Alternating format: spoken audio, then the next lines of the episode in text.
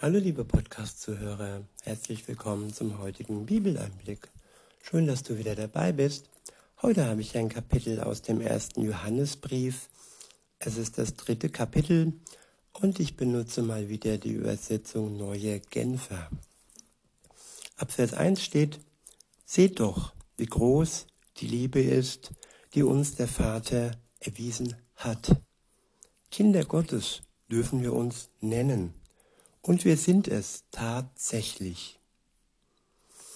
Ja, Kinder Gottes dürfen sich die nennen, die in einer Beziehung mit Jesus stehen, die von ihm sich haben ihre Schuld wegnehmen lassen, die erlöst sind, die ewig leben und die gewiss sind, dass sie Kinder Gottes sind. Durch seinen Geist haben sie die Gewissheit, zu der Gottesfamilie dazu gehören. Das ist das größte Geschenk, das man sich vorstellen kann, wenn man sich als Kind Gottes fühlen darf und kann. Weiter heißt es, doch davon weiß die Welt nichts. Sie kennt uns nicht, weil sie ihn nicht erkannt hat. Ja, zuallererst ist es wichtig, Gott zu erkennen, zu erkennen, dass er jeden einzelnen Menschen lieb hat und dass er sogar so weit gegangen ist, seinen Sohn für die Menschheit hinzugeben, damit er, der Sohn Gottes, das einzige Opfer bringt, das nötig ist, um jeden einzelnen Menschen zu erlösen. Und wer dies erkennt, der kann sich Gott nähern, der kann ja aus Reue seine Schuld bekennen und sich von Jesus ja durch seine Tat am Kreuz die Schuld nehmen lassen und dann gerecht vor Gott stehen und in einer Beziehung mit Gott zu leben. Weiter heißt es, ja, liebe Freunde, wir sind Gottes Kinder. Wir sind es hier und heute. Und was ist erst, und das ist erst der Anfang. Was darin alles eingeschlossen ist, ist uns vorläufig noch nicht enthüllt. Doch eines wissen wir, wenn Jesus in seiner Herrlichkeit erscheint, werden wir ihm gleich sein. Denn dann werden wir ihn so sehen, wie er wirklich ist. Ich wiederhole. Doch eins wissen wir, wenn Jesus in seiner Herrlichkeit erscheint, werden wir ihm gleich sein. Denn dann werden wir ihn so sehen, wie er wirklich ist. Wir werden ihm in seiner Herrlichkeit gleich sein.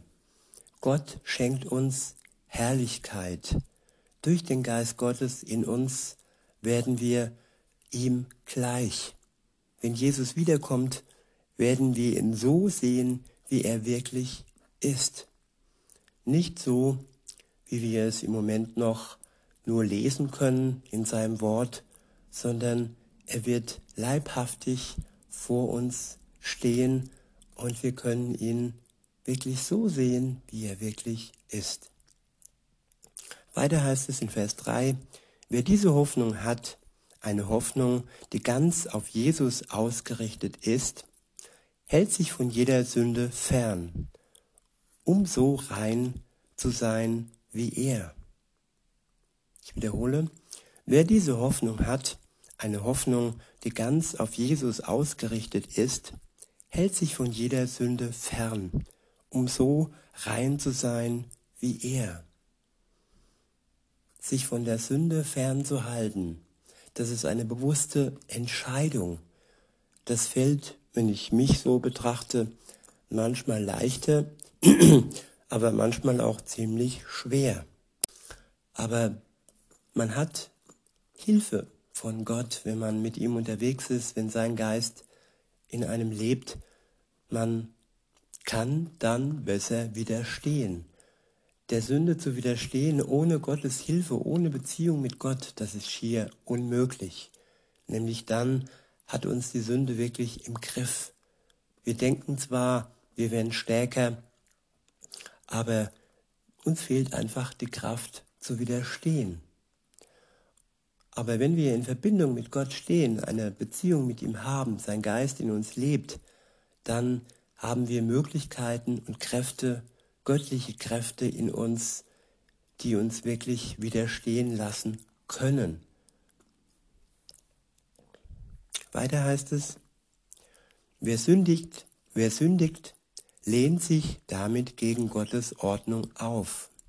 Sünde ist ihrem Wesen nach Auflehnung gegen Gott. Ich wiederhole, wer sündigt, lehnt sich damit gegen Gottes Ordnung auf. Sünde ist ihrem Wesen nach Auflehnung gegen Gott. Tja, Heutzutage ist es so richtig cool, anarchisch unterwegs zu sein, jeder Ordnung, jedem Gesetz zu trotzen, sein eigener Gott zu sein und ja, der Polizei und jeder Ordnungsmacht zu widerstehen und ja, so richtig anti-Ordnung und anti-Gesetz unterwegs zu sein. Aber am Ende endet solch eine Lebensweise im Chaos. Denn ein Leben ohne Ordnung, ein Leben ohne Wegweisung, ohne die rote Ampel, die uns davon abhält, ja, mitten in unser Unheil zu laufen und ja, die zehn Gebote und alle Gebote, die uns Gott gegeben hat, sind dafür da, dass wir ein Leben führen, das geordnet ist und das uns sicher zum Ziel führt. Es sind Wegweisungen, die uns genau zeigen, wo es lang geht. Aber das schaffen wir nur mit Gott zusammen. Das schaffen wir nicht alleine ohne seine Hilfe. Weiter heißt es, und ihr wisst ja, dass Jesus in dieser Welt erschienen ist, um die Sünden der Menschen wegzunehmen und dass er selbst ohne jede Sünde ist. Er ist der Sohn Gottes. Er selbst ist ohne jede Sünde. Und nur deshalb konnte er dieses Opfer bringen.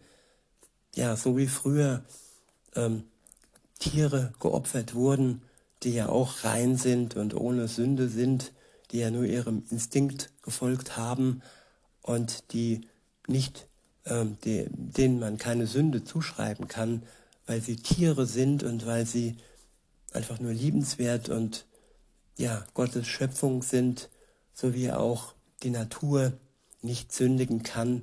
Sie sind ja Bestandteil der Natur. Sie haben auch eine Seele, ein Leben in sich, aber sie sind dem Menschen dennoch unterstellt. Alleine der Mensch kann sündigen. Und aufgrund dessen wurden diese Tieropfer damals genommen, um ja die Schuld für eine kurze Zeit ähm, von den Menschen rein zu waschen. Aber das war immer wieder aufs Neue nötig und so lange nötig, bis Jesus kam als Mensch, der für uns Menschen ohne Sünde das einzige Opfer brachte, das dem ganzen Tieropfern ein Ende gesetzt hat. Jetzt ist es nicht mehr nötig, da er dem Ganzen ein Ende gesetzt hat und da er Jesus Christus die Sünde der Sünde den Stachel genommen hat und sie jetzt, äh, wenn wir im Glauben uns an ihn wenden, für unser Leben keine Macht mehr hat. Die Sünde ist entmächtigt die Sünde ist tot. Die Sünde ist am Kreuz gestorben, genauso wie Jesus am Kreuz gestorben ist. Und wir sind durch ihn, wenn wir an ihn glauben, durch seine Auferstehung am Leben und bekommen durch ihn das ewige Leben geschenkt, ohne dass die Sünde noch, noch an uns haften muss. Ich wiederhole nochmal und lese dann weiter. Wer sündigt, lehnt sich damit gegen Gottes Ordnung auf. Sünde ist ihrem Wesen nach Auflehnung gegen Gott. Und ihr wisst, dass Jesus in dieser Welt erschienen ist, um die Sünden der Menschen wegzunehmen und dass er selbst ohne jede Sünde ist. Wer mit ihm verbunden ist, in ihm bleibt, sündigt nicht. Ich wiederhole, wer mit ihm verbunden ist, in ihm bleibt und in ihm bleibt, sündigt nicht. Die Verbindung mit Jesus, die enge Verbindung mit Jesus verhindert, dass wir sündigen.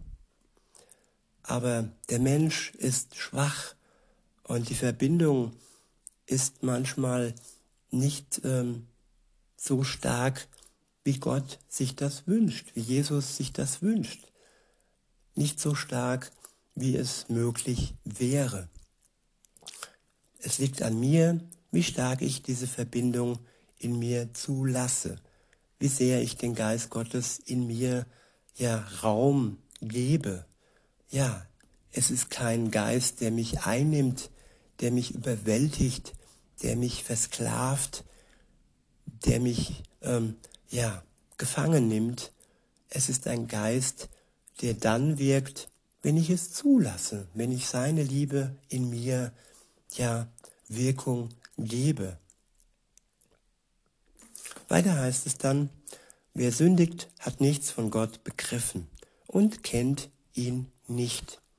Liebe Kinder, lasst euch von niemand irre führen.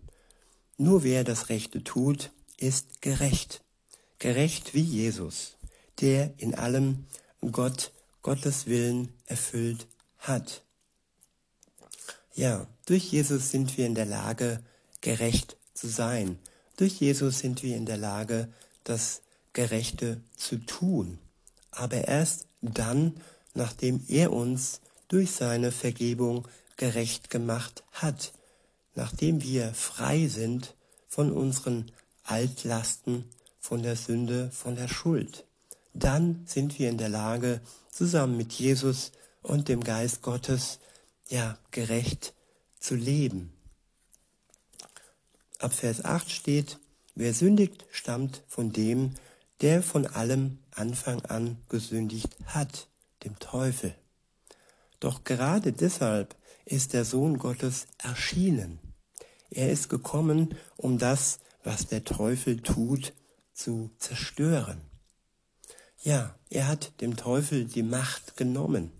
Der Teufel ist wie so, so eine Uhr, die hin und her pendelt und äh, eigentlich schon besiegt ist, aber nur noch im, in den letzten Zügen sich auspendelt. Aber es ist gewiss, dass sein Ende schon besiegelt ist. Durch den Tod Jesu hat er Gott selbst, ja, den Teufel schon besiegt. Denn was will der Teufel ohne die Macht der Sünde schon noch an dem Menschen anrichten. Er kann nichts mehr anrichten, denn die Sünde ist es, die den Menschen tötet und die den Menschen ja in die Hölle, in den Ofen, den Brennofen zieht. Aber diese Macht ist für jeden Menschen besiegt und jeder Mensch kann siegreich zu Gott kommen und ins Paradies kommen, wenn er in Anspruch nimmt, wenn er glaubt, an das glaubt, was Jesus für ihn tat. Weiter heißt es, er ist gekommen, um das, was der Teufel tut, zu zerstören. Wer aus Gott geboren ist, sündigt nicht, denn in ihm ist und bleibt die erneuernde Kraft Gottes. Ich wiederhole, ähm, wer aus Gott geboren ist, sündigt nicht, denn in ihm ist und bleibt die erneuernde Kraft Gottes. Gott schenkt uns eine neue Geburt. Wir werden durch Gott sozusagen wieder geboren. Das Alte stirbt am Kreuz Und das neue, sündlose ist das neue Leben, das er uns schenkt und das bis in die Ewigkeit Bestand hat. Er schenkt uns ewiges Leben.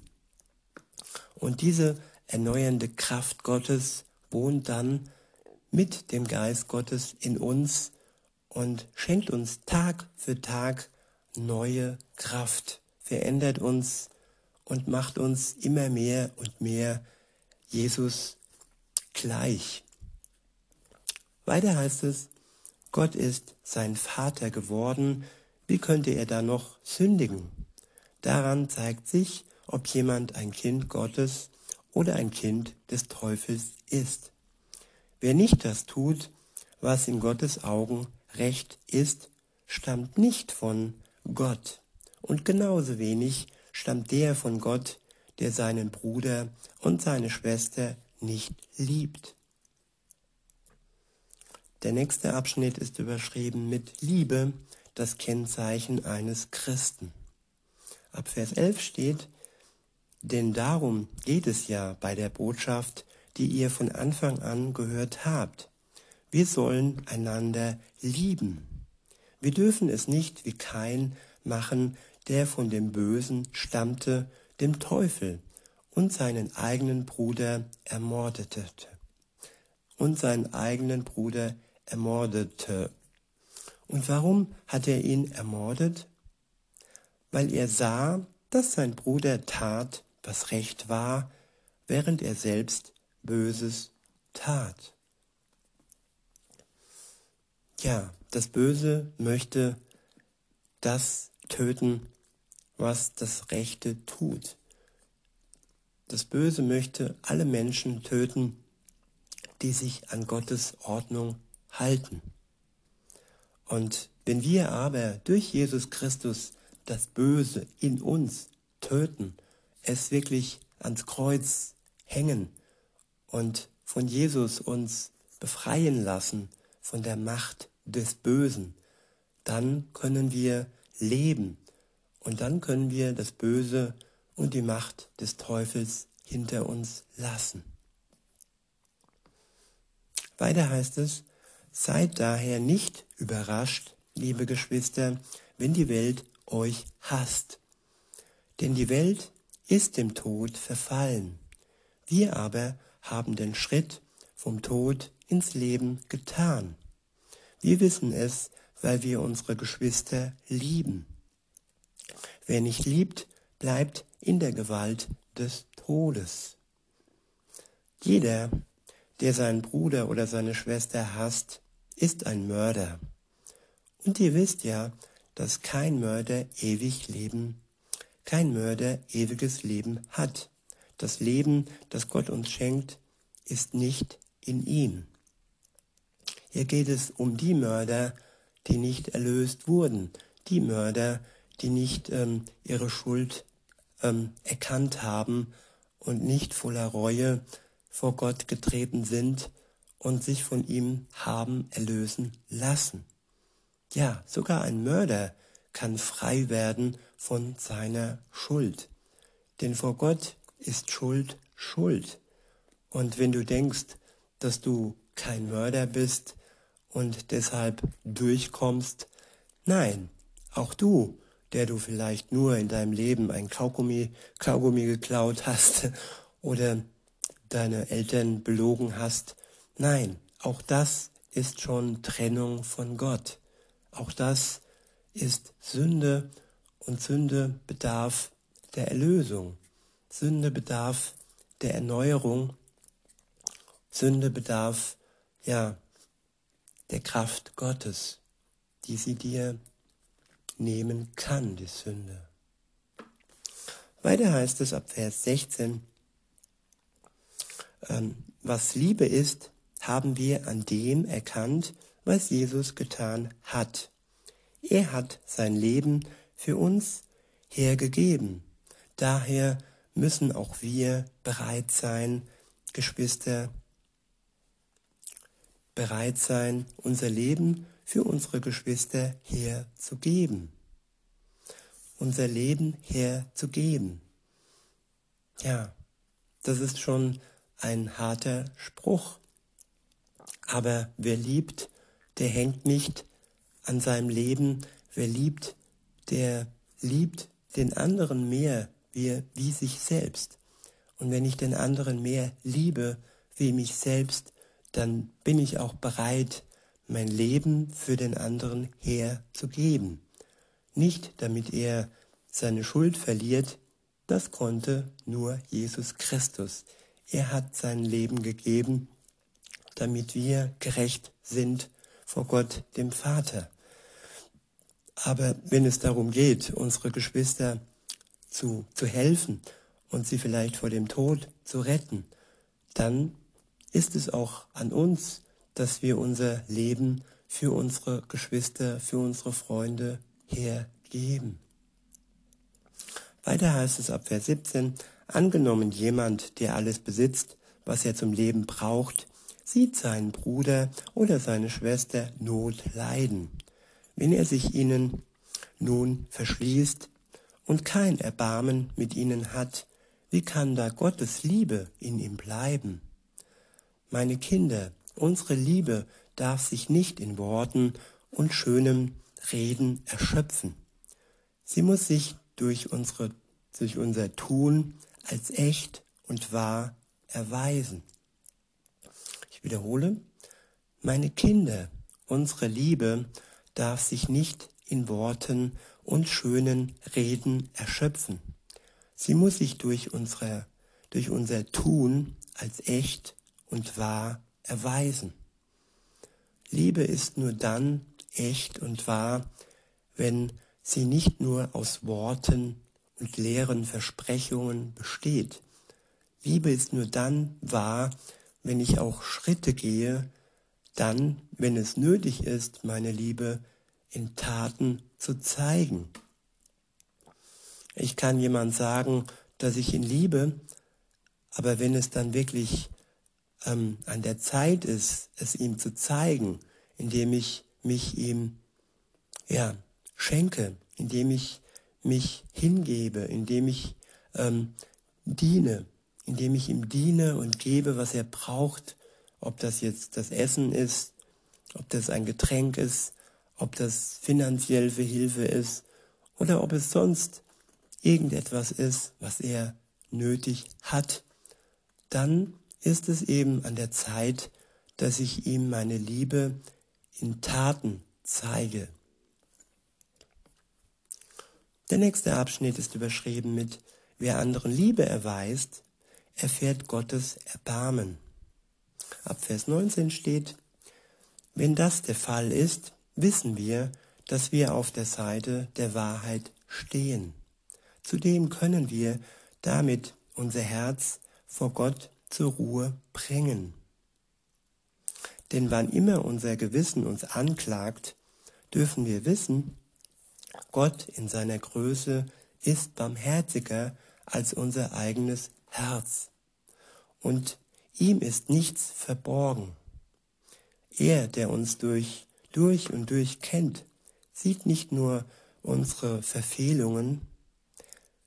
Wenn unser Gewissen uns also nicht länger verurteilt, dann, liebe Freunde, können wir uns voll Zuversicht an Gott wenden und werden alles bekommen, was wir von ihm erbitten. Denn wir befolgen seine Gebote und tun das, was ihm gefällt. Das Gewissen, das jeder Mensch hat und das Gewissen, das uns verurteilt, das Gewissen, das uns darauf hinweist, was wir falsch machen, was schief läuft, was falsch läuft, das ist eine Hilfe, dass wir unsere Schuld erkennen und wenn wir die Schuld dann durch den Glauben an Jesus, durch seine Erlösung ähm, verlieren und ja aus unserem Leben bekommen, dann sind wir bereit, seine Gebote zu befolgen und sie auch zu tun und so zu leben, dass es Gott gefällt. Weiter heißt es, Gottes Gebot ist, wir sollen an Jesus Christus als den Sohn Gottes glauben. Jesus Christus als den Sohn Gottes, nicht nur als Prophet wie im Islam, sondern als den Sohn Gottes. Weiter heißt es, und wir sollen einander lieben, wie Jesus es uns befohlen hat. Wer Gottes Gebote befolgt, lebt. Wer Gottes Gebote befolgt, lebt in Gott. Und Gott lebt in ihm. Und dass Gott in uns lebt, erkennen wir daran, dass er uns seinen Geist gegeben hat.